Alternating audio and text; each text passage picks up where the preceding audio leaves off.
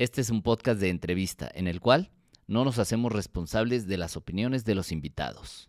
Si de repente te pasa que no crees tanto en ti, que de repente no eres suficiente para algo, que las cosas no se acomodan como tú quisieras o que las otras personas son más que tú, escucha de lo que vamos a hablar hoy, que es el síndrome del impostor. No te vayas.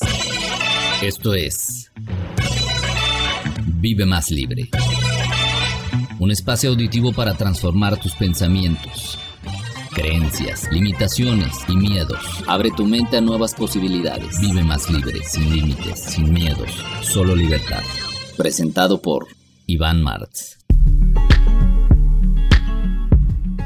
¿Qué tal? ¿Cómo estás? Bienvenido, bienvenida a un episodio más de este podcast Vive más libre. El día de hoy con un tema muy interesante que creo que a todos nos puede sonar, identificarnos, el síndrome del impostor. Y para esto tenemos una invitada muy especial, una mujer muy preparada que ha dejado un legado importante en muchas familias.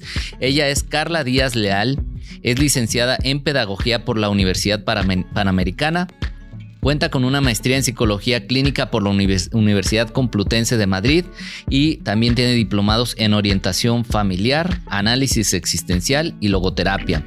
Ha participado en diversos cursos y congresos en educación desde eh, el año 91. Se dedica a la pedagogía familiar desde el año 2002. Es coautora del libro La reproducción, sexualidad y salud humana y esto es material de apoyo del libro de ciencias naturales para quinto de primaria y en Enlace México se encargó de la planeación, coordinación, impartición y evaluación de programas educativos dirigidos a adolescentes y adultos. También desarrolló prácticas en la misma Universidad Complutense en Madrid para eh, tratamientos para niños con fobia social mujeres con eh, depresión y ansiedad en la etapa de la menopausia y también problemas de alimentación en adolescentes y muchas otras cosas más, pero pues simplemente esta es una, una entrada para que veamos con quién estamos hablando el día de hoy. Gracias Carla, gracias por aceptar esta invitación y regalarnos este, este ratito. Encantada de estar aquí Iván, muchas gracias a ti por invitarme a este espacio que seguramente enriquece a muchísimas personas. Ojalá que podamos aportar cosas interesantes para la audiencia. Muy bien, muchas gracias. Y bueno, pues entrando de lleno al, asunto, al tema, el síndrome del impostor. Habrá, quien lo ubique, habrá quien no, pero cuéntanos un poquito de qué se trata esto. Muy bien.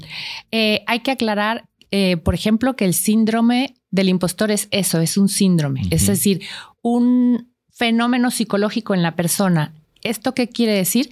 Que no es un problema clínico. Ok. O sea, no está catalogado en el manual de diagnósticos psiquiátricos como un problema clínico, como podría estar la depresión en, toda su, en todos sus sus formas. Ok.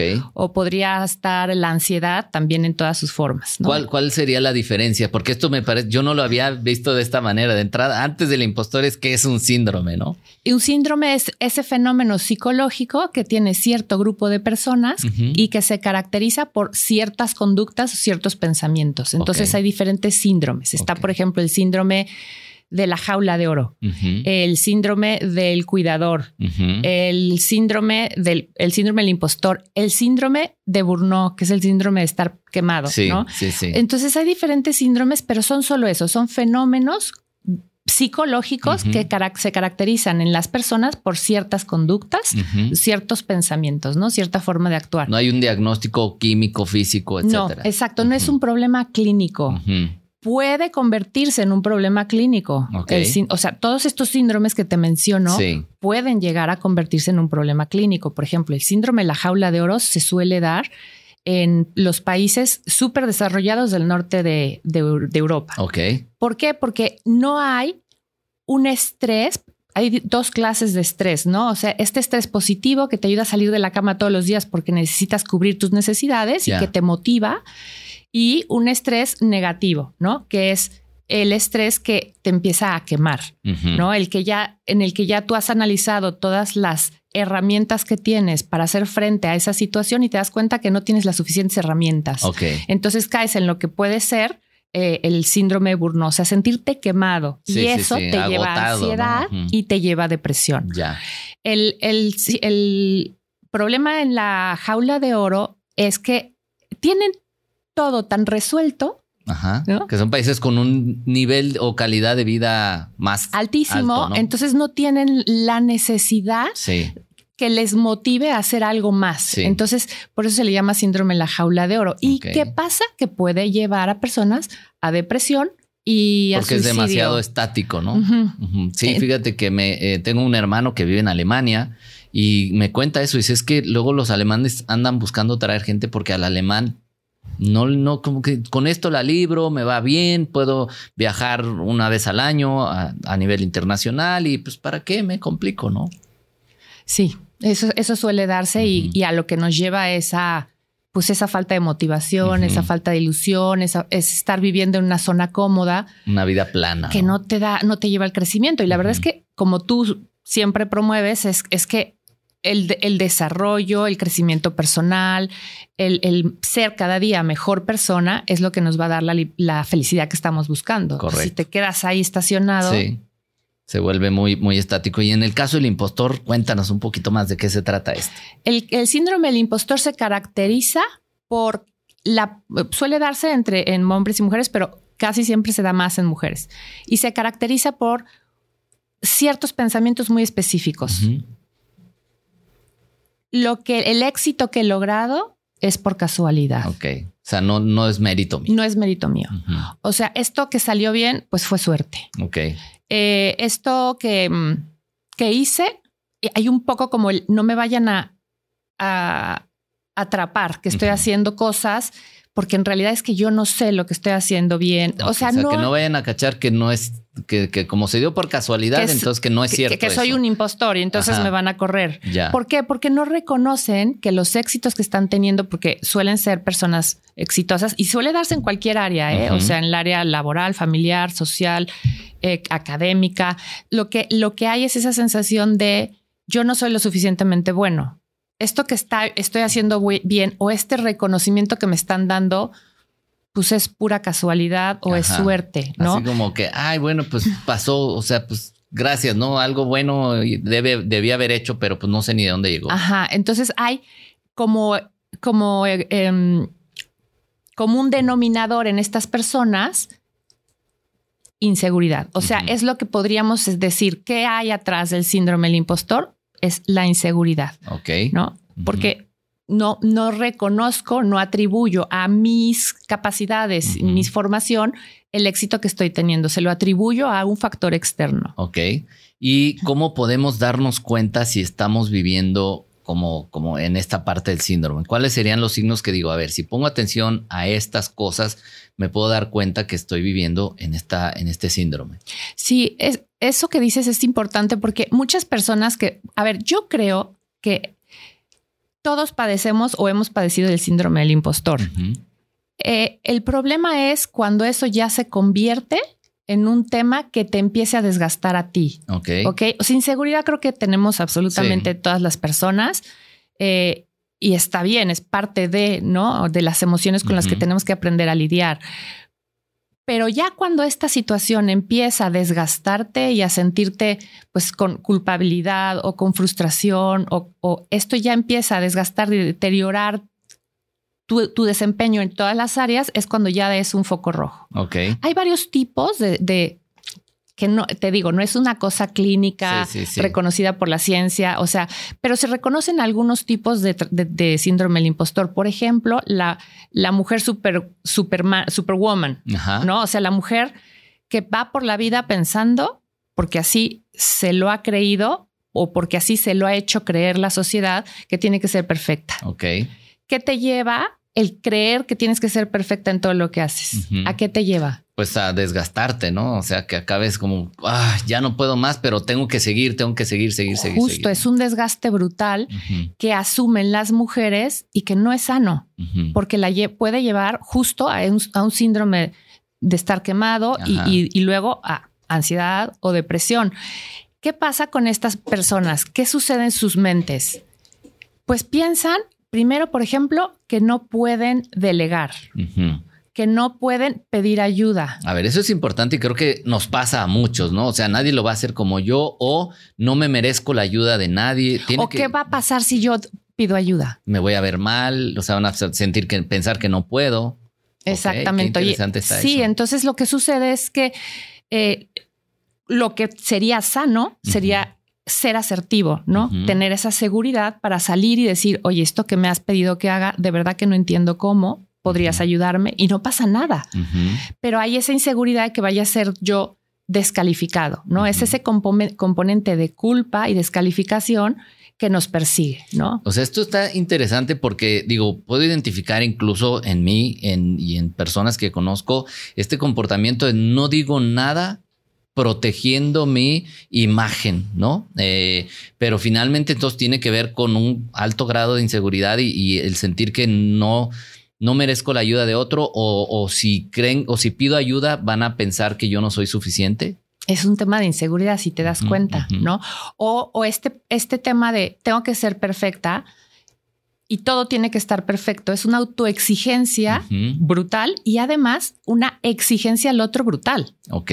¿No? O sea, pues entonces vas, si eres una mamá, por ejemplo, pues vas asfixiando a todos en tu casa porque todo tiene que estar perfecto, todo tiene que estar bajo control. Si estás trabajando en una oficina y eres directora, vas asfixiando a todas las personas que dependen de ti. O sea, porque todo tiene que ser perfecto. Pero no solo me lo exijo, se lo exijo a los demás, sino también me lo exijo a mí. Entonces, el perfeccionismo, yo creo que es lo más desgastante que puede haber en una relación o en un área de desempeño laboral o académico, ¿no? Yo tenía una alumna cuando trabajaba en la, en la universidad que, que me, me decía, es que hablaba yo con ella, ¿no? Era su profesora, pero también me decía, es que yo hice los trabajos de las cinco materias.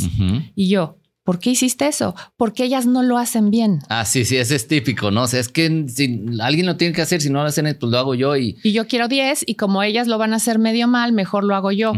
Entonces, pues sí tenía el 10, pero también tenía un desgaste emocional y físico muy fuerte porque no dormía bien, porque... Entonces eso eh, eh, no es sano. O sea, tenemos que aprender a distinguir que nadie es perfecto, que los errores están bien y no verlos como errores, sino como un aprendizaje y que es la forma de que yo voy a ser mejor persona en todas las áreas. A ver, este punto me parece interesante. Los errores están bien. Hasta de entrada nos puede sonar, pero ¿cómo? O sea, ¿cómo un error puede estar bien?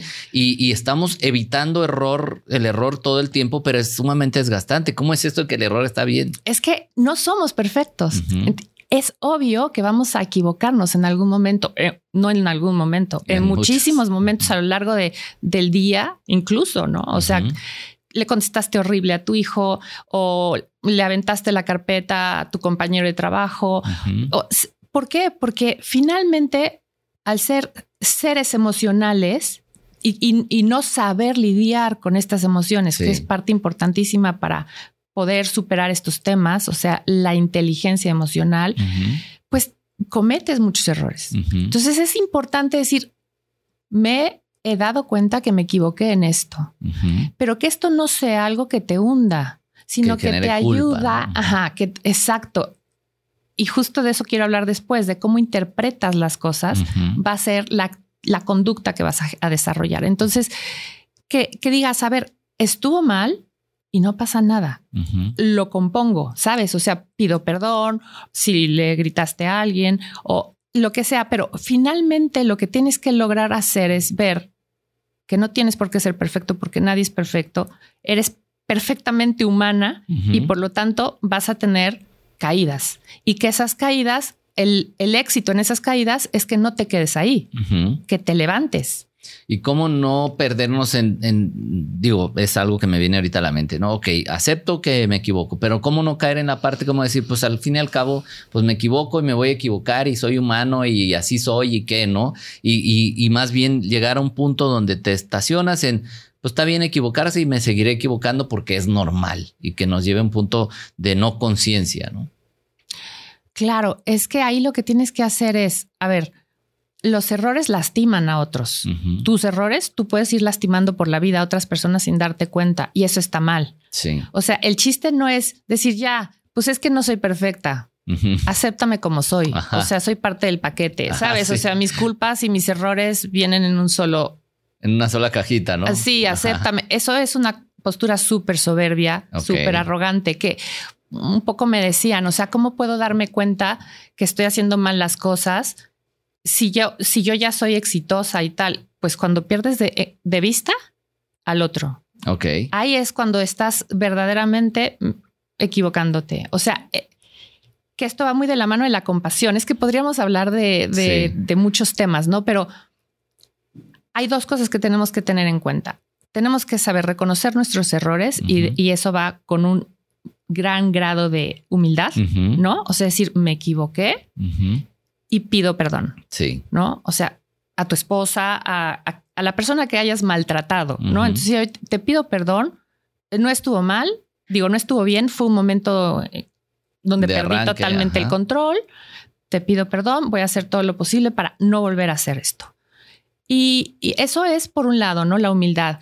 Y, yo creo que ahí nos cuesta mucho trabajo. Y el segundo es eso, el perdón. O sea, el darnos cuenta de que no podemos ir atropellando a las personas a nuestro paso, ¿no? Esto lo digo sobre todo porque si somos soberbios, si somos perfeccionistas, y si vamos asfixiándonos por la vida y asfixiando a los demás, pues no vamos a ser felices. Y en en la parte de las de los síntomas, entonces, a ver, ¿qué es lo que me puede causar el, tener este síndrome? Un poquito de ansiedad, un poquito de incertidumbre, el no sentirme cómodo, el no sentirme pleno. ¿Qué, qué señales a lo mejor que ahorita la gente, pues, oye, yo me siento así, entonces a lo mejor traigo algo de esto? Mira, hay una creencia de no merecer. No merezco. Ok. Que eso es, ahorita quisiera que nos regresáramos a eso. Sí apúntalo para que no se nos vaya. Sí, porque ese es un tema súper cultural. Sí. ¿Sabes? Ahorita lo retomamos. O sea, pero es esa creencia de no merecer los propios logros. Sí. Hay incredulidad sobre tus capacidades. O sea, no crees que realmente seas tan capaz como te están diciendo. O sea, que a lo mejor alguien te puede decir, oye, qué bien te salió esto, qué bien haces aquello, oye, te admiro por esto y tú, Ay, no, ¿cómo crees? No, claro que no, ni al caso. O sea, incluso no aceptar el que alguien te reconozca. No aceptarlo y no creerlo. Que es peor. que es peor. O sea, decir, no fue para, pero eso es muy cultural. O sea, es, es, es mucho de la educación en la que hemos crecido. Sí. O sea, yo conozco personas que las chuleas, ¿no? Este, oye, te quedó riquísimo este platillo, qué maravilla. Ay, no, quedó salado. Ajá, la verdad es que no es lo mejor que pudiera ser. Ajá, sí, se me pasó de cocción y tú no somos capaces de recibir un elogio. Sí. Porque no nos lo creemos o porque nos incomoda o porque no, no, lo merecemos. Rechazamos, ¿no? Rechazas cuando sería muy, muy bonito que te dijeran muchas gracias, ¿no? O sea, te quedó riquísimo esto, muchas gracias. Sí. Sería como lo que se esperaría, ¿no? Hay también un temor constante, como te decía hace rato, a ser descubierto. Ajá. A cuéntanos un poquito más de eso porque a lo mejor no somos muy conscientes de esa parte, ¿no? O sea, como que vamos por la vida pensando que somos un fraude. Ok. Y entonces dices que no, no se vayan a dar cuenta que soy un fraude, que no soy tan bueno realmente como ellos piensan. Ok. Y entonces pues vas cargando con esa como culpa de tratar de evitar ser eh, descubierto. Que te cachen, ¿no? Claro, entonces eso pues también es muy desgastante. Eso, eso se te lleva eh, evidentemente a un desgaste emocional y físico brutal. Vas con una ansiedad todo el tiempo, ¿no? También hay expectativas de fracaso ante situaciones habituales de éxito. O sea, haz de cuenta, tú has tenido éxito en esto constantemente. Sin embargo, tú vas por ahí, voy a fracasar en cualquier momento, esto se cae. Ok, que son dos carriles diferentes, ¿no? O sea, es a lo mejor hacia, vas al, el mismo lugar, pero el cómo lo vives, cómo lo vibras es distinto. Es la interpretación a la que te digo que ahorita quisiera que llegáramos. Y luego también hay una desmotivación asociada a la falta de confianza personal. O sea, es como, no, no, no confío realmente en mis capacidades y eso que hace te desmotiva.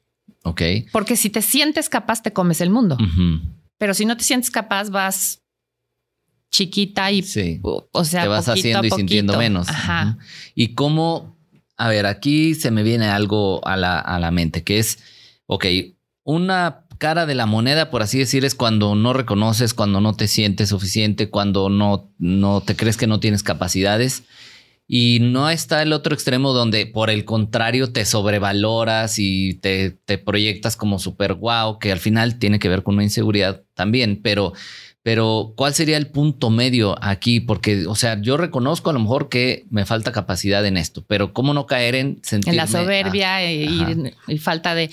Yo, yo creo que va relacionado con lo que te comentaba hace rato. O sea, si tú vas por la vida creyendo que eres Superman eh, y que todo lo puedes, van a pasar muchas cosas en el camino. Sí. ¿No? O sea, vas a descalificar a los demás, vas a hacer, a tener una conducta de prepotencia, vas a tener una conducta de desconfianza hacia los otros porque ellos no lo saben hacer. Querer controlar, tal vez. Justo, es lo que decíamos hace rato. O sea, el auto, el control a los demás, el autocontrol, bueno, contigo mismo, a veces no sé si se vaya a lograr mucho o no, porque si eres muy prepotente.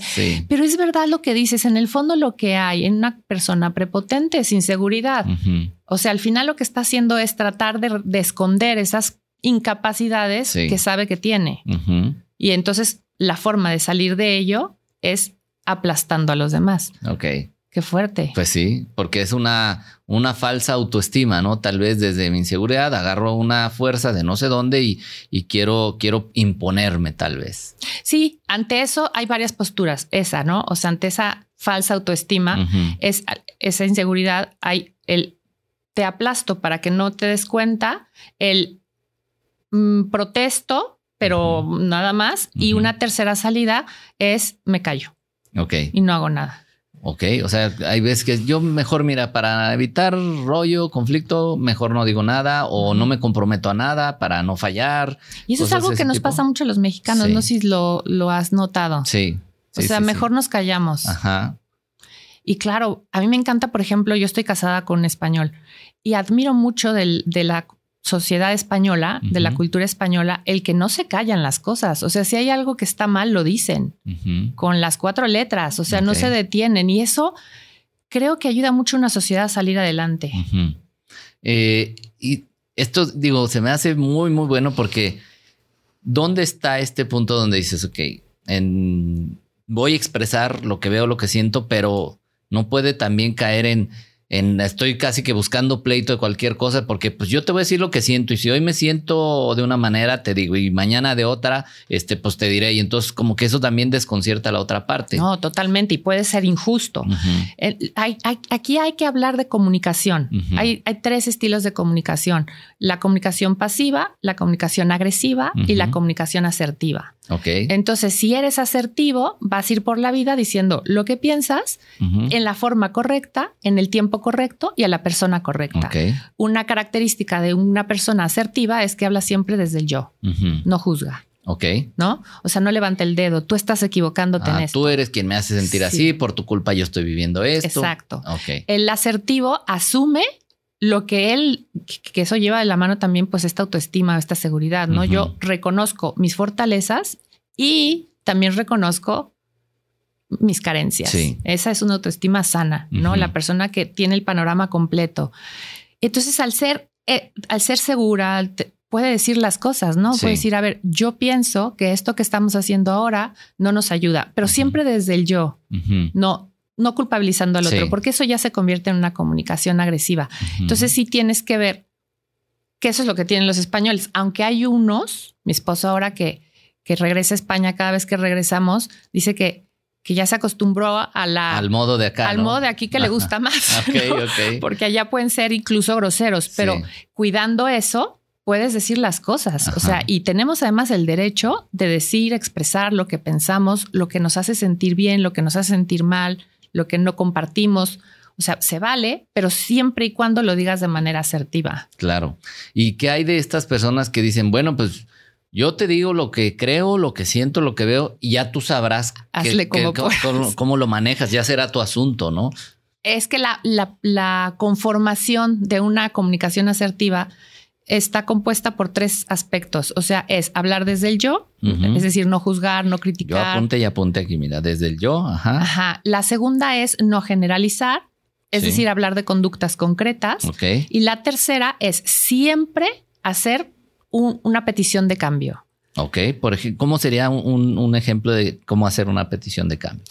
Eh, eh, por ejemplo, la frase completa ante una situación que me incomodó, ¿no? Oye, esa, a lo mejor, em, oye, esa broma que hiciste ahora en la cena en la que estábamos me hizo, fíjate, estoy hablando desde el yo, me hizo sentir muy incómoda. O sea, no es me hiciste sentir, es me hizo sentir. Es que tú y tus bromas, o sea, es que siempre te pasas, eso es generalizar, eso es juzgar. Entonces, es decir, esa broma que hiciste en la cena me hizo sentir muy mal. Te pido por favor, que no vuelvas a hacer ese tipo de bromas. Entonces ya concretamos en conducta concreta lo que estamos este, Ok, y la interpretación del otro, porque ciertamente hay personas que lo pueden recibir muy bien eso y decir, ok, lo entiendo, discúlpame, no era mi intención. Y hay otros que, pues es tu asunto, traerás tus rollos, o sea, tienes que ser más flexible, este, no sé qué traerás en tu cabeza que interpretas eso. ¿Eso caería en una comunicación agresiva? Sí, claro. es que la persona que no está acostumbrada a que la traten asertivamente, o a que le pongan límites. Se va a asustar. Claro, va a salir corriendo. Porque se siente agredida. agredida Cuando no está siendo agredida. Porque en realidad no le estás diciendo eres un inepto. Claro. O sea, qué menso, ¿cómo haces esas bromas? Le estás diciendo, oye, me sentí mal. O sea, al final te pones en un punto de vulnerabilidad porque estás abriendo, tus sentimientos y diciendo cómo te sentiste. Entonces, generalmente, ante una postura así, ya no sacas la espada. Sí. O sea, más bien como que dices, ay, pues no me di cuenta. Y si no fuera el caso y la otra persona te dijera, suponiendo, ¿no? Que fue mi esposo el que hizo el comentario y yo se lo comparto de esta manera, y mi esposo dijese, eres una exagerada, ¿no? Siempre exagerada. Ajá, o sea, ajá, está siendo agresivo. ¿Por qué? Porque está generalizando. Entonces, bueno, lo que yo haría en ese, en ese caso sería decir nuevamente de manera asertiva, eso es lo que sentí. Ok. Y yo necesito que sepas cómo me siento ante ciertas cosas. ¿Y qué pasa si el otro dice, pues será tu sentir, es tu rollo? Pues ya es problema del otro, ya no eres, o sea, tú ya cumpliste con ser asertivo y con decir las cosas que te molestan. ¿Y el, y el apego a que el otro reaccione bonito ante eso, porque es como, te lo digo, pero pues como dices, ya será el otro cómo interprete lo que yo le estoy diciendo, pero es decir, mejor no le digo porque a lo mejor se molesta. Claro, porque, eso es lo y que no nos quiero pasa siempre. perder su atención, no quiero perder su cariño. ¿Cómo manejar esto? Ay, es que es, es, que sí, son, son temas que complejos. callarlos nos lleva después a más problemas. Sí. O sea, eh, yo creo que a veces cuesta, a veces duele, a veces da miedo, pero yo creo que vale la pena apostar por una buena comunicación en cualquier relación. Sí. O sea, decir abiertamente y con cariño, ¿no? Es decir, diciéndole de manera bonita, pues. O sea, no hay, hablar las cosas no implica hacer sentir mal al otro, al contrario. Sí. O sea, es querer construir un puente para que eso se vuelva otra vez a unir. Porque si lo que haces es sacar la espada o darte la vuelta, pues eso se va a enfriar y se va eh, eventualmente a destruir, ¿no? Yo ayer en consulta mm, estaba con una chica joven que tenía como siete años, tiene siete años de casada, y me comentaba ciertas situaciones y yo todo el tiempo, cada vez que le preguntaba, ¿y tu marido sabe sobre esto? ¿Cómo te sientes? ¿Se lo has dicho? Es que nada. Entonces, claro, por supuesto, si, así, ¿qué, ¿qué, relación puede salir adelante? Si no puedes decir, si no puedes expresar, o no, quieres, porque, porque me va a llevar a un disgusto o vamos a discutir qué flojera, mejor me lo callo y qué pasa, se va acumulando el saquito de resentimientos. Y va generando distancia finalmente. Justo, ella es lo que siente, o sea, un distanciamiento brutal, pero pues ese distanciamiento lo creó ella. Al no decir las cosas, ¿no? Porque a lo mejor hay el miedo de decir, si le digo, va a haber bronca, a lo mejor me acaba diciendo que, no sé, ahí muere o, vete, vete por ahí a dar la vuelta o, que se miedo al alejamiento de la otra persona. Pero, ¿y si llega a suceder eso qué? O sea, si de repente... Hay, Hablando de la pareja, lo retomas. O sea, dice, a ver, mi sueño es vivir contigo siempre y, y, por ejemplo, no sé, o sea, yo, oye, yo tengo como proyecto de vida envejecer de la mano de mi esposo, ¿no? Ese es mi sueño. Ojalá se cumpla, porque nadie tiene la vida comprada, pero, pero ese es mi sueño. Entonces, y, vivir rodeados de mis hijas y de mis nietos. Eso es como mi mayor ilusión. A lo mejor no se casan. O sea, o sea, pero eso es lo que a mí me gustaría. Entonces, ¿qué estoy haciendo? Trabajar a favor de ello. Ok. Entonces, todos los días estás abonando para que esa relación vaya mejor, ¿no? Como Enrique Rojas, que me encanta una frase que tiene, es un escritor español buenísimo que tiene libros maravillosos, dice, el amor no se muere.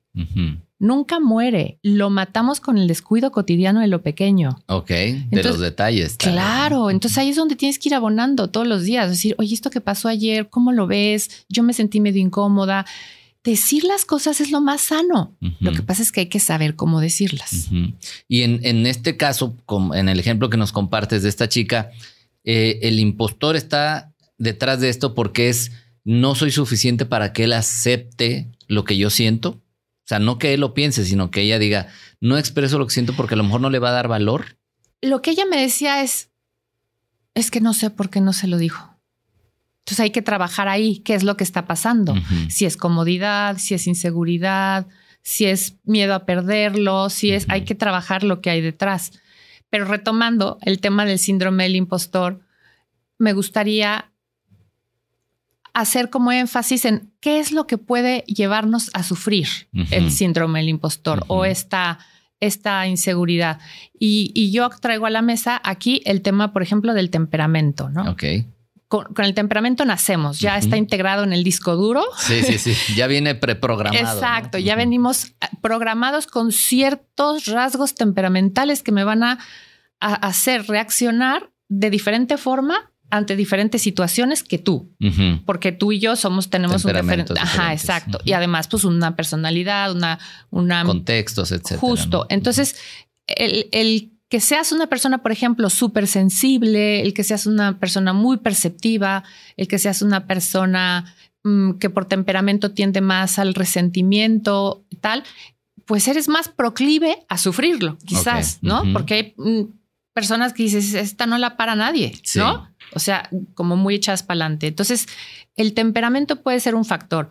Otro factor es y aquí viene mucho, tiene mucho que ver el tema de la familia. Yo por eso me enfoco mucho a, la, formación para fortalecer a la familia, porque de la familia surgen todos los problemas que podemos manifestar en la adolescencia y en la adultez, ¿no? Dependiendo de cómo fuimos tratados. Entonces, si, creces en un ambiente de agresión, en un ambiente de críticas constantes, de juicios duros, en donde nunca se te reforzó, reconoció tu, tu éxito, eh, aquello que hiciste bien, pues evidentemente, ¿qué es lo que va a pasar? Vas a crecer con una inseguridad. No soy lo suficientemente buena. Sí, porque papá o mamá me descalificaban desde su aparente mejor intención, o probablemente desde su mejor intención, pero desde la ignorancia, tal vez, de decir, es que tú no, así no vas a llegar a ningún lado, es que eres un holgazán, es que no, desde de dónde sacas que tú vas a, llegar acá, allá.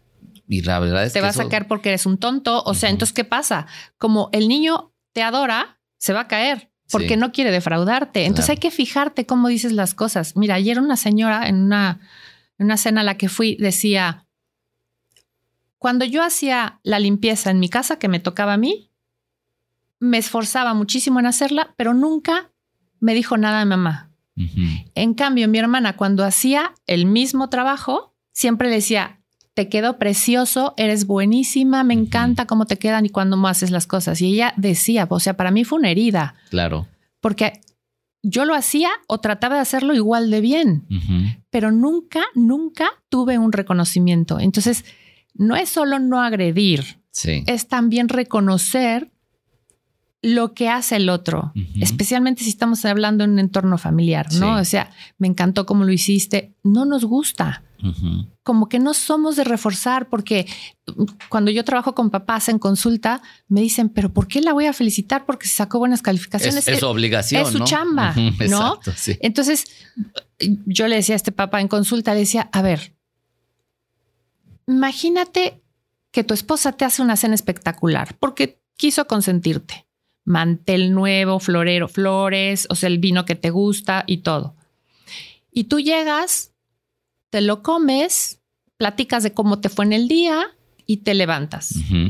Volteé con su esposa y le dije, ¿tú volverías a hacerle la cena especial? Me dijo, claro que no. ¿Por qué? Porque no fue reconocido tu esfuerzo. Igual aplica para los niños o más. Más. Porque al final están empezando a, construir su personalidad. Entonces, si tú eres una persona que no refuerza o que critica o que es agresiva, tal, pues estás formando una personalidad insegura. Débil. Y ahí viene el síndrome del impostor, ¿no? Porque a lo mejor se insertó en su, en su memoria eh, el que, por un lado, el que, pues no, no, mi papá me no es que uno lo piense así, pero está grabado el, mi papá me decía que no era suficiente, que, que yo no iba a lograr nada, que este, pues, justamente me castigaba, pero nunca me reconocía. Y aprendemos a, a ¿qué será? Que buscamos recrear eso en la edad madura, adulta? Ahí te va. Lo que se va conformando es un sistema de creencias. Esa es, la parte a la que, a la que quería llegar. Voy a retroceder un poquito para hablar de lo que habíamos dicho de la cultura. Sí. ¿No? O sea, no, no somos personas culturalmente hablando que nos guste. Em, que nos festejen, que no merecemos, ¿no? Entonces, cuando eh, precisamente por eso no, reforzamos a los otros, al otro, ¿no? O sea, igual y puedo decirle aquí a Sauliño, te quedó súper bien la grabación y Sauliño se queda feliz. Pero si salgo y le digo, pues adiós, que te vaya bien, exacto, y te vas a tu casa, pues claro, obviamente es, se va a quedar con mejor sabor de boca si le digo algo, ¿no? Entonces hay que formar una cultura en la que estemos siempre eh, atentos a lo que el otro necesita. O sea, eso es un poco lo que hablaba yo también de la, de la, de la compasión, o sea, aprender a mirar al otro, o sea, esa mirada apreciativa que va a ayudar al otro a crecer, a ser mejor, a sacar todo lo bueno que tiene, que eso es la educación. Sí. O sea, eso es motivar al otro a sacar todo lo mejor. Y, y, para cerrar un poco el comentario de lo que te decía, eh, eh, ¿cómo vamos a comportarnos en la sociedad. Dependiendo de cómo interpretemos lo que estamos viviendo. Que eso es un temazo, ¿no? Es un temazo. podemos hacer otro, otro podcast sobre, sobre esos temas que son apasionantes. Yo lo que tengo que es un sistema de creencias que se fue conformando desde niño con todo lo que me decían. Tú no sirves, no vales, siempre te, te equivocas. Este, no tengo suerte, sabes, no, soy merecedor de ser querido, no, no valgo. Entonces tú vas creando ese sistema de creencias que sirven como, como, como lupa, como, como los lentes con los que vas a interpretar la realidad. Entonces, claro, si tienes unos pensamientos negativos sobre ti mismo, sobre el otro o sobre las circunstancias que estás viviendo, eso te va a llevar a unas emociones u otras. Entonces, si tienes una emoción de tristeza, enojo, miedo, frustración, ¿a qué te va a llevar? A conductas que estén relacionadas con eso. No me salgo de la cama, no quiero hablar con nadie o le soto la puerta al que esté enfrente. Entonces hay que monitorear y eso es lo que hacemos en terapia. Los pensamientos en terapia cognitivo-conductual hay diferentes enfoques, pero en el enfoque que yo practico, que es el cognitivo-conductual, se hace como un escaneo de los pensamientos que se entrena al paciente para que aprenda a identificar cuáles son esos pensamientos que está constantemente teniendo, porque todos siempre traemos un diálogo interno que puede ser muy positivo o muy negativo, y, al entrenarle en esos pensamientos, vamos modificando emociones y por lo tanto comportamientos. Tendremos un comportamiento más funcional. Entonces, eh, a ver, aquí dices los pensamientos que provocan emociones. ¿Es qué es más que los pensamientos provocan emociones o viceversa? O las emociones. Siempre ha sido un tema en psicología eso, pero yo creo que los pensamientos generan emociones. Es un tema, porque un niño chiquito, un bebé recién nacido, pues no está pensando. No, está pensando, simplemente llora porque tiene hambre. Es, es, es un tema. Lo, lo que sí es importante es identificar. Cuando tú te sientes mal, hagas un alto en ese momento. Ok. Si estás en el coche, te detienes, porque en ese instante te llegó una emoción negativa, te sentiste mal. Sí, pensar, oye, es que hoy es un mal día, o es que no puedo, de verdad no veo para dónde. Escanea, escanea y di, a ver, ¿qué pensamiento fue el que te trajo esa emoción? Porque al identificarlo, podrás cambiarlo. Claro. Que eso de eso se trata, de, de ir modificando nuestros pensamientos para que sean pensamientos más reales, porque generalmente nuestros pensamientos a veces son poco reales, ¿no? O sea, poco realistas. Sí, no valgo nada. Eh, y, es, estos, a ver, ¿cómo identificar? Porque de repente puede haber personas que, que hay un alto nivel de bloqueo como para incluso identificar ese pensamiento. Es que no, no entiendo, o sea, por más que veo, no entiendo de dónde viene algo práctico que pudieras decirnos, mira, si haces esto, si reflexionas así, o, qué proceso se tiene que llevar como para caer en el punto, ya lo identifiqué, porque hay veces que ni siquiera lo podemos identificar. Es que es un, ¿cómo decir? Es una habilidad que tenemos que ir desarrollando, porque nadie nos las enseña. O sea, No viene en el plan de estudios. No, viene en el, en el, manual de los papás de o sea, cómo tengo que enseñarte a identificar tus emociones, que eso es el primer paso. O sea, eh, ser más... Eh, a veces somos analfabetas emocionales y eso es porque no, no estamos siendo educados en ese tema. Entonces tenemos que aprender, ¿no? Y el primer paso es enseñarle, enseñarte a ti misma, después a los demás, a tus hijos, a quien sea, y decir, a ver, ¿qué emoción estás sintiendo? No, no tengo ni idea. No, sí tienes. O sea, estás sintiendo disgusto, vergüenza. Dime una palabra de lo que estás sintiendo. Una palabra, ¿no? y, y a lo mejor, pues te dice cansancio. Y entonces ya, ya ubicó. Que ya que se calma, puedes ir como procesando con esa persona. A ver, ¿qué crees que te hizo sentirte así? ¿Qué fue lo que te llevó a sentir tristeza? Entonces es ayudar a la persona a adentrarse en sí mismo, que es un proceso de reflexión valiosísimo al que no estamos acostumbrados, porque generalmente lo que hacemos cuando estamos con una emoción que no nos gusta es conectarnos al celular. Ajá. Sí, Qué peligro. totalmente. O sea, no quiero pensar, no quiero nada, evado. Y eso te va a solucionar. Pues no. Entonces es, a ver, ¿qué, emoción estoy sintiendo? Pues estoy sintiendo un, una decepción muy grande. Ok, ¿por qué? Identifica, porque a la hora de identificar podrás resolver. Ok. ¿Sabes? O sea, ¿qué es lo que te hizo sentir así? ¿Qué puedes hacer para sentirte mejor? Entonces, si alguien dice, ok, ya identifiqué que estoy sintiendo decepción porque me di cuenta de X circunstancia, de algún familiar, de algún amigo, lo que sea. Eh, ¿Cómo no clavarse ahora? Estoy decepcionado y ya ves, me pasa a mí esto y, entra otra vez el bucle, ¿no? El ciclo ahí. Sí, justo, te ciclas. Eh, Esas son herramientas que también tenemos que aprender. Las puedes aprender en, una terapia cognitivo-conductual, eh, formándote, leyendo. Es más fácil si vas a un, claro. a un ping-pong con alguien que te ayude a conocerte. Pero sí, al final lo que puedes hacer es decir, me estoy ciclando. Una de mis hijas es así. Y entonces siempre, eh, desde que tiene seis años, o sea, como que le ayudo. Cuando empieza a ciclarse sobre un tema, es que, es que no salió bien esto, es que siempre salen mal las cosas y se cicla. Entonces le enseñé a, que identificara eso, ¿no? Te estás ciclando. Entonces, al principio, claro, era que es eso, mamá, porque te estás revolviendo en el, revolviendo el pozole, o sea, y eso te está llevando a sentirte mal al grado de decirme que ya te quieres regresar a la casa. Entonces, claro, eso le va ayudando a ella a, hacer un alto, ¿no? Entonces, ir a ver, sí, me estoy ciclando. ¿Y qué te va a ayudar a salir de ese bucle? Contactar con la realidad, que eso es lo que hace la terapia de aceptación y compromiso, que es una belleza. Me encanta hasta cómo se oye, aceptación y compromiso. Sí, es una belleza.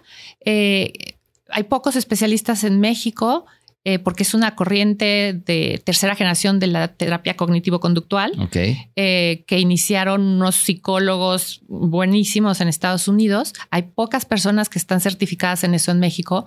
Uno de ellos es mi esposo y he aprendido mucho de él en ese sentido. O sea, es ya no luchar con el pensamiento, es aceptar las circunstancias que estás viviendo, ¿no? Y comprometerte a un, a un crecimiento. O sea, no estancarte ahí, sino decir, a ver, esto es lo que está pasando, lo acepto y me comprometo a construir sobre esto mismo. ¿no?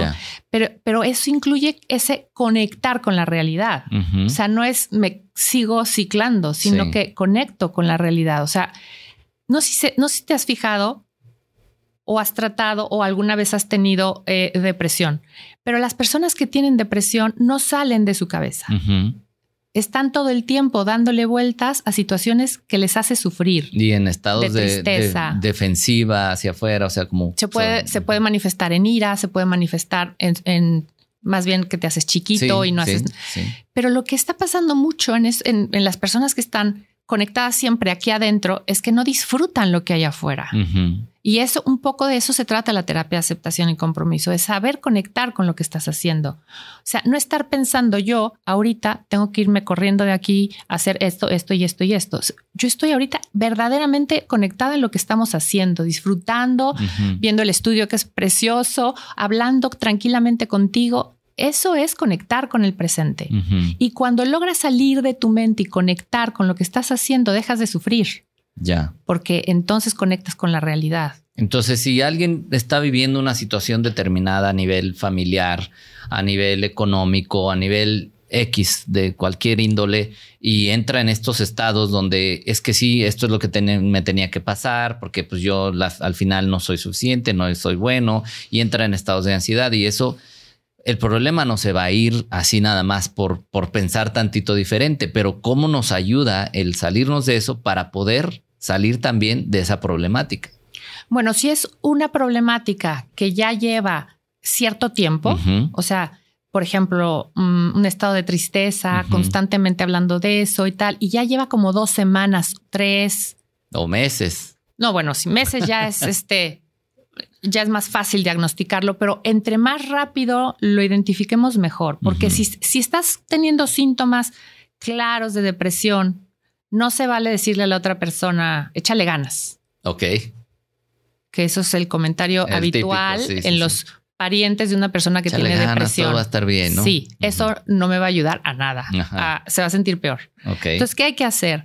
Hay que ayudarle a esa persona que está sufriendo, que ya lleva a lo mejor dos o tres semanas con problemas de sueño, que no come, que no la sacas de la cama, que está desmotivada. O sea, cuidado.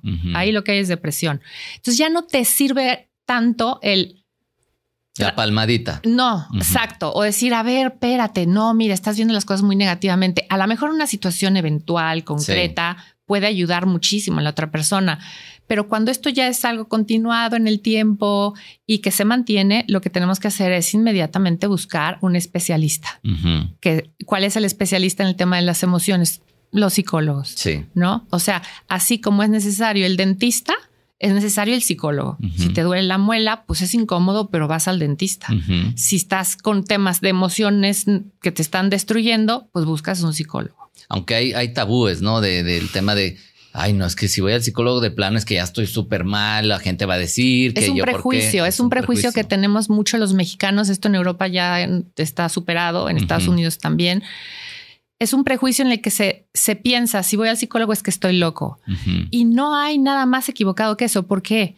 Porque la psicoterapia es un proceso de crecimiento. No es otra cosa. O sea, te ayuda a crecer y a superar aquellas áreas en las que estás sufriendo. O sea, es enseñarte herramientas, que esa es otra cosa también. O sea, hay distintos enfoques de psicología, de psicoterapia. Entonces hay que buscar una que sea efectiva y rápida, ¿no? Que te dé realmente un entrenamiento en estrategias claras y concretas. ¿Para qué? Para que tú puedas hacer frente a las situaciones que vengan cuando ya no estés en terapia. Sí. Porque luego lo que se crea es, en otros enfoques, a lo mejor un poco de dependencia y eso ya no es sano. Es, hay que recibir al paciente, entrenarlo en estas estrategias y darle de alta como el médico, ¿no? Pues ni modo que te tenga internado toda la vida. Justo, exactamente. en la parte del merecimiento, este, que a veces la falta de merecimiento nos puede llevar eso al saboteo, al decir, oye, pues como que ahí va la cosa, va bien, de repente tienes un logro, pues pero el inconsciente te dice... Te frena. Pero no te lo mereces. No te lo mereces. ¿Cómo, cómo funciona esto y cómo darnos cuenta y pararlo? Ay, qué fuerte. Es que sí, si, si creyéramos realmente que nos merecemos las cosas, nos comeríamos el mundo y posiblemente nuestras vidas serían muy distintas. Pero es que es ese... Es ese autosabotaje que podemos hacernos, ¿no? Sin darnos cuenta y, y no echar pues a la, toda la carne al asador porque a lo mejor no me sale, porque no me merezco tener más dinero, porque no me merezco ser exitoso, porque no merezco tener reconocimiento. Pero esto te digo que es un tema que se va aprendiendo. es, está muy impregnado en nuestro sistema de creencias porque así fuimos educados. ¿No? El otro día me contaba una amiga que su esposo corrió un maratón así súper impresionante y lo ganó. Y entonces los amigos le dijeron, estamos ya armando el festejo para, para aplaudirte el logro y decir, ay, pues no es para tanto, ¿no? ok. ¿Sabes? O sea, es que, ¿por qué me vas a hacer una fiesta porque gané un maratón? Pues porque lo ganaste. Sí. Y porque quieren reconocer tu logro, tu éxito. Pero tú mismo dices, no, no, no, no, no es para tanto, no, no, ¿sabes? Entonces, yo creo que sí es muy valioso, que no estamos acostumbrados a eso, pero es muy valioso que trabajemos en nosotros, en aplaudirnos, o sea, no en plan soberbio, sí. ¿sabes? Pero sí decir, a ver, esto que hice me salió muy bien. La neta me salió muy bien. Sí. Sí. Voy a reconocerlo. Y que si alguien te lo, porque luego te, oye, te salió muy padre esto. ah, pues no, gracias. O no, pues tú también. Porque luego es el, ay, no, tú, oye, qué bien te ves. No, tú también. Sí. Tú también. Es o qué guapa vienes. Uy, también estás guapísima tú. Bueno, igual es una forma en ese sentido de cortés, de, regresar el piropo, pero lo que decías de. Mm, ay, se me fue lo que te iba a decir. No te preocupes, estamos hablando de esta parte del saboteo, que incluso la parte de recibir Ah, una, una calificación es como la regreso porque no me la creo que, la pueda recibir. exacto, hay que creérnosla y hay que sabernos premiar. Sí. Que eso no lo hacemos. O sea, por ejemplo, hiciste algo muy padre, completaste un curso, no sé, cualquier cosa que te haya costado esfuerzo, recompénsate, no está mal, ¿sabes? O sea, me voy a dar hoy eh, y no somos muy dados a eso, ¿eh? No estamos acostumbrados. Fíjate, el otro día está, estoy tomando un curso eh, con una coach eh, de Miami que contraté y que me está encantando. Entonces me decía, ¿cómo vas a festejarte que este logro? Y yo, de entrada suena como que, o sea, ¿por qué? Justo. Y yo, ¿cómo festejarme? Pues es que has completado este módulo que es muy difícil. ¿Cómo te vas a festejar? Claro, yo soy, yo no suelo hacer eso porque no, no me criaron así. Sí, sí, Me criaron es tu chamba, pues no. Que si está mal te castigo, pero si está bien es tu obligación. Es tu obligación. Entonces hay que ir cambiando esos, esos criterios, ¿no? Entonces, o sea, me dijo, no, no, no vas a acabar la sesión hasta que no me digas cómo te vas a festejar. Ajá. Entonces, bueno, pues lo que se me ocurrió, lo primero se lo dije y me dijo, muy bien, la próxima sesión vas a subir una foto tuya. Ok. que, que, nos compartas, ¿no? Este es que lo hiciste. No sabes cómo me costó trabajo. Sí, sí, sí, lo creo. sí, porque yo me, vi, me, traté de ver a mí mismo en eso y, ay, cara, estaría difícil, ¿no? No, no estamos acostumbrados porque no creemos que lo merecemos. Sí. No, o sea, no es para tanto. Entonces, qué padre que podamos empezar a trabajar en nosotros mismos y saber reconocer, oye, nuestro esfuerzo, ¿no? Y que merecemos ese logro y a lo mejor me voy a comprar hoy un, no sé, lo que sea, una corbata nueva, pues porque voy a festejar. Sí. La, culpa tiene algún papel en todo esto de, de, este síndrome, o sea, la culpa de, de, pues hice algo, pero me siento culpable por X razón, ya es como un, automático. O sea, hay un juego de la culpa en todo esto. Sí, fíjate que justo el otro día estaba hablando con un médico que me decía que, que tenemos muy, pero esto ya es un comportamiento también como obsesivo, ¿sabes? O sea, que caes en ese bucle, ¿no? Y donde estás dándole vueltas constantemente a lo mismo y no lo hice bien, es que no soy buena, entonces viene ese sentimiento de culpa. Entonces es esa descalificación, autodescalificación y que va muy de la mano de la culpa. Entonces sí es algo que tenemos que aprender a trabajar, ¿no? O sea, primero no ciclarnos, identificar que ese pensamiento nos está haciendo daño. Y lo que dice la terapia de aceptación y compromiso es, se ha visto que no es tanto eh, modificar el pensamiento o hacerle ver a la otra persona que ese pensamiento no es real.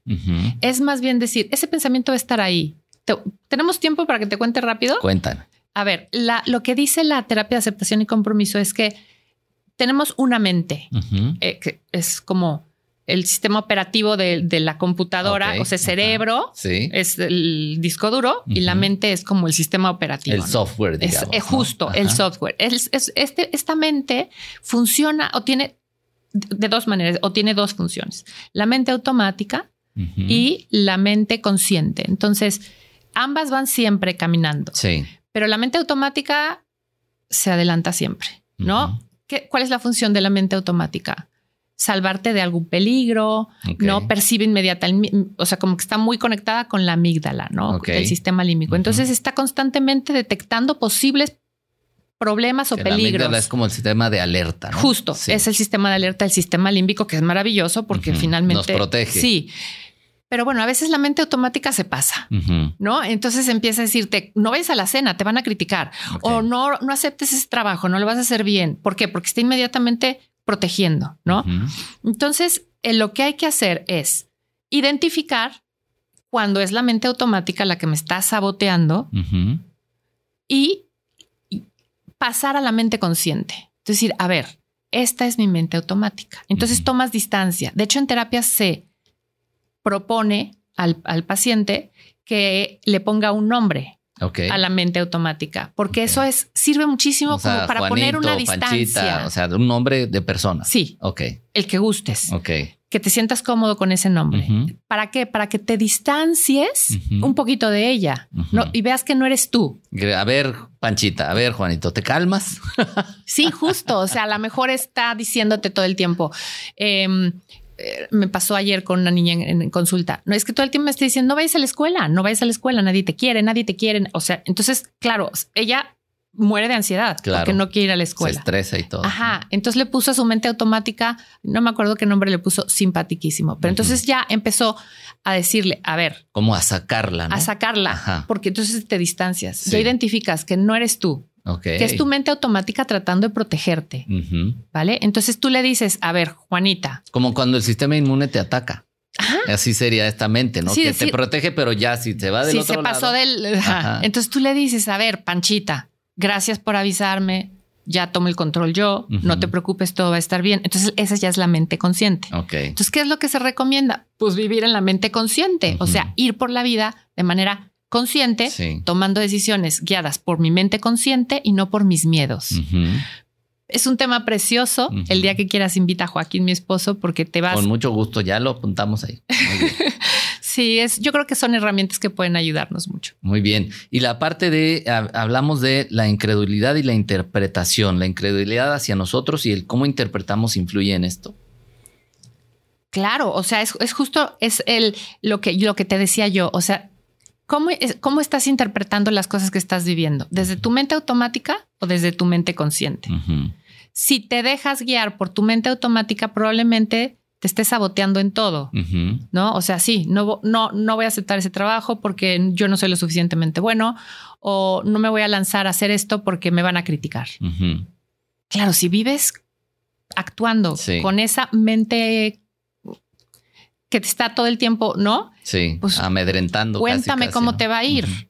Ok, dos, dos, cositas antes de terminar. Eh, por ejemplo, una persona que por este mismo mecanismo del que hemos venido hablando, de repente, o sea, ya la regó una vez, ya la regó otra, ya dejó pasar tiempo y, y, no habló de un proyecto, no habló de una emoción, no habló de algo que siente. Y ya es como, es que ya me di cuenta que la he venido regando. O sea, llevo tres años y la he venido regando ¿Qué hago? ¿Cómo me salgo de aquí? Porque no quiero dejar en evidencia todas las regadas que he hecho, pero al final esto te mantiene inquieto.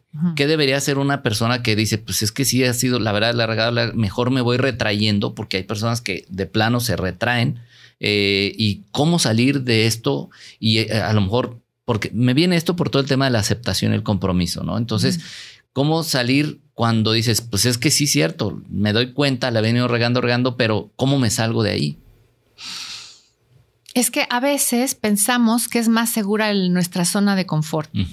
Porque ahí estás en una zona de confort, ¿no? O sea, no sales de ahí porque te da miedo atravesar, es, salir de esa, te da miedo, porque al final es que todo es Claro. Miedo, ¿no? Miedo a ser lastimado, a ser criticado, a fallar, a que te digan te lo dije, entonces no me muevo. Entonces te quedas ahí en esa zona de seguridad, de falsa seguridad. Falsa seguridad, porque yo digo que la zona de confort es la más incómoda de todas. Exacto, eh, justo eso iba. O sea, tú crees que es tu área segura, pero es la más incómoda porque estás sufriendo. Sí. Porque estás con una frustración enorme, porque frustrado contigo mismo porque no te crees, no te das chance, no, no, te, no te no sales de ahí. O el tema de aceptar, tal vez el decir, pues sí, la regué y decir, la verdad es esta, así está, ¿qué podemos hacer? Que ahí es la aceptación, o sea, lo que decíamos hace rato, es que fíjate, eh, el otro día puse un, post en mi página, a ver si después damos los. Claro, por supuesto, ahorita lo, comentamos. Y decía, o sea, por ejemplo, operaron a mi hija, ¿no? Eh, tenía ella un montón de proyectos que iba a hacer en el verano y no sé qué, y de repente, pum, se cruzó de una emergencia médica, la internaron y la tuvieron que operar. Le dijeron un mes en reposo. Bueno, tú no sabes, yo contaba esto en el post, entonces no sabes la frustración es que me voy a perder esto y me voy a perder esto y me voy a perder aquello. entonces lloraba, ¿no? Entonces, ¿eso es sano? Pues no. Te das chance, pues si te da pena, pues lloras un poquito, pero no te instalas ahí. Ok. ¿Sabes? O sea, no te, no te puedes permitir instalarte ahí. ¿Qué, te, qué, te va a ayudar a aceptar? es la aceptación y es el compromiso. Es decir, a ver, acepto que hay un, un, autor, Jacques Philippe, que habla de la aceptación precioso en tres niveles, ¿no? O sea, para ser feliz, si yo quiero ser feliz, tengo que trabajar en la aceptación en estos tres niveles. Aceptarme a mí mismo, aceptar al otro, que se cuesta una barbaridad. Sí. ¿No? O sea, porque a veces somos, bueno, somos muy duros con nosotros mismos, tremendos.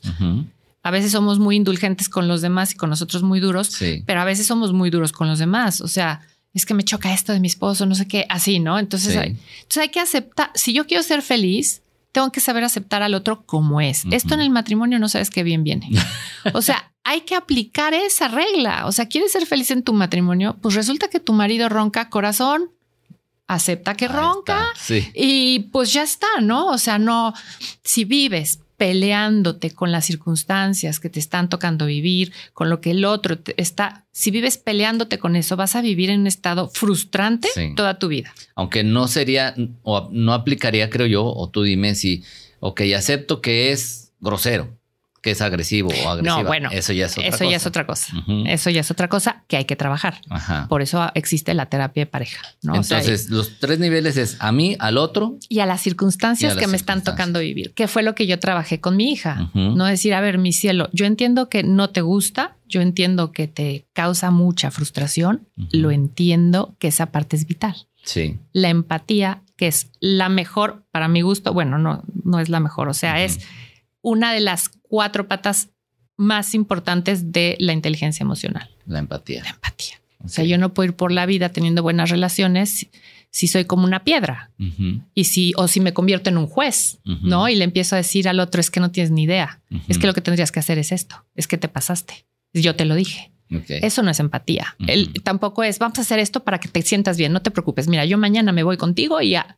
Eso tampoco es empatía. O sea, no es ni juzgar, ni solucionar los problemas. Es escuchar, que como cuesta, porque siempre traemos las ganas de decir todo lo que nosotros sabemos y puede ayudarle a la otra persona.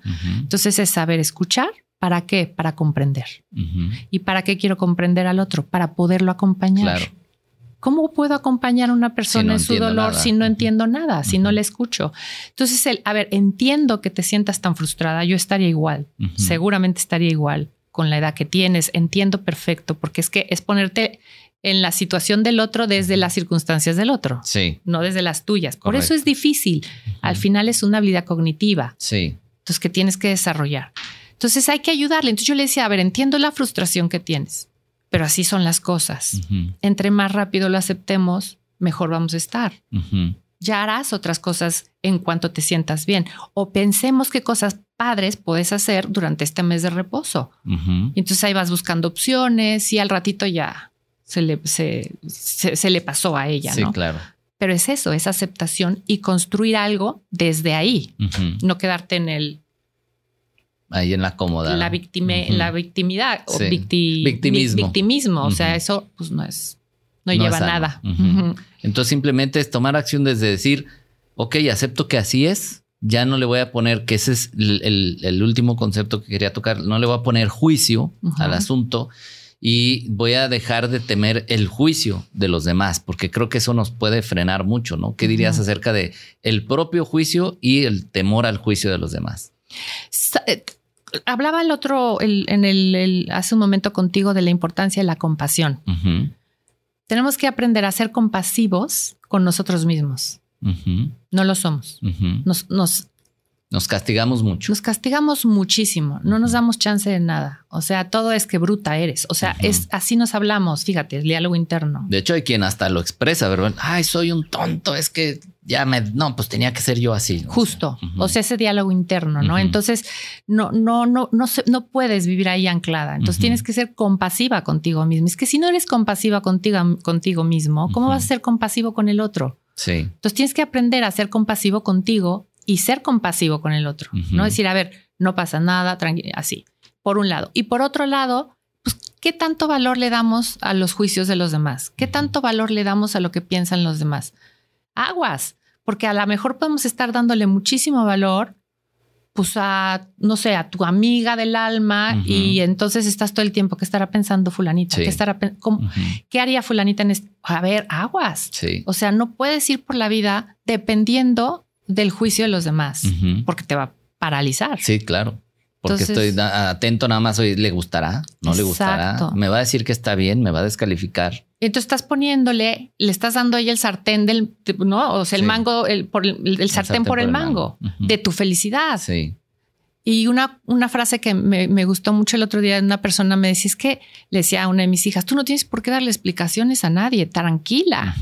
¿no? Entonces, ir con la conciencia tranquila de que estamos actuando bien siempre, ¿eh? O sea, desde una buena intención. Desde una buena intención, una intención sana, una intención que vaya a sumar a mí y a los demás, porque para eso estamos en esta tierra, para dejar huella. O sea, esto de que nacemos, comemos, tomamos café y nos morimos, o sea, no, venimos aquí a esta bendita tierra a dejar huella. entonces, ¿qué estás haciendo para dejar huella?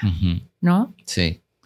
Pues bueno, la verdad es que está esto buenísimo, interesantísimo, pero ya este, ya haremos más, más este podcast y todo, porque la verdad es que todo el conocimiento que traes es increíble y nos ha aportado un montón.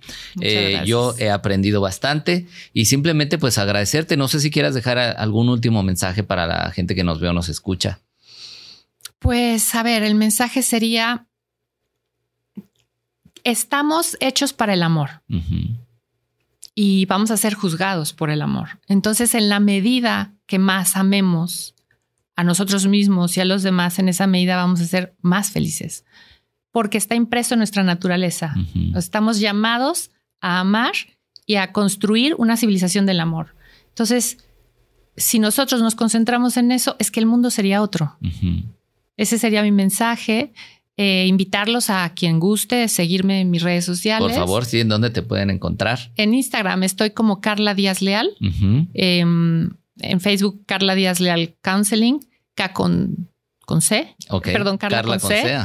Y, mi página web, Okay. carladiazleal.com. Perfecto. Entrenamientos que des, que, que la gente pueda integrarse. ¿Tienes... gracias, sí. Ibas a decir algo, te interrumpí.